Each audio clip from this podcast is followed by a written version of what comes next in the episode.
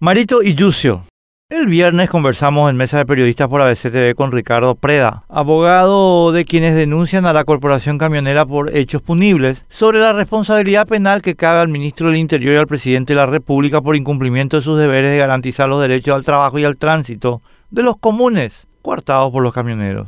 Algunos políticos y periodistas sostienen que el derecho a manifestarse autoriza a violar derechos al trabajo y al tránsito. Reivindican la ley de la selva, el poder del más fuerte. Están cerca de Stroessner y lejos del Estado de Derecho. Explicó Ricardo que no hay en el Código Penal una figura específica de incumplimiento para estos dos funcionarios. Ambos están sujetos a un régimen especial establecido por el artículo 225 de nuestra Constitución, que dispone que la vía para castigarlos en dicho caso es el juicio político.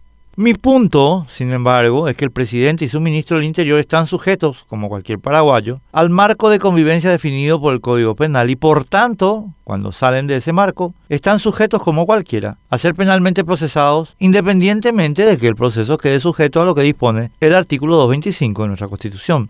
Ricardo sostiene que lo que eventualmente cabe es imputación por frustración de la persecución penal, artículos 292 y 293 del Código Penal. Pero a mi modo de ver, el presidente y su ministro están violando, además de sus obligaciones constitucionales y la frustración de la persecución penal, otras que también derivan de definiciones establecidas en el Código Penal. Omiten impedir un resultado descrito en el tipo legal de un hecho punible cuando existe un mandato jurídico que obliga al comitente, al omitente a impedir tal resultado y este mandato tenga la finalidad de proteger el bien jurídico amenazado de manera tan específica y directa que la omisión resulte tan grave como la producción activa del resultado, según reza el artículo 15 del Código Penal. Ayudan a otros a realizar hechos antijurídicos dolosos, artículo 31. Coacción, 120 y 121 amenaza 122, privación de libertad 124, daño 157, intervención peligrosa en el tránsito terrestre 216, usurpación de funciones públicas 241 y coacción a órganos constitucionales 286.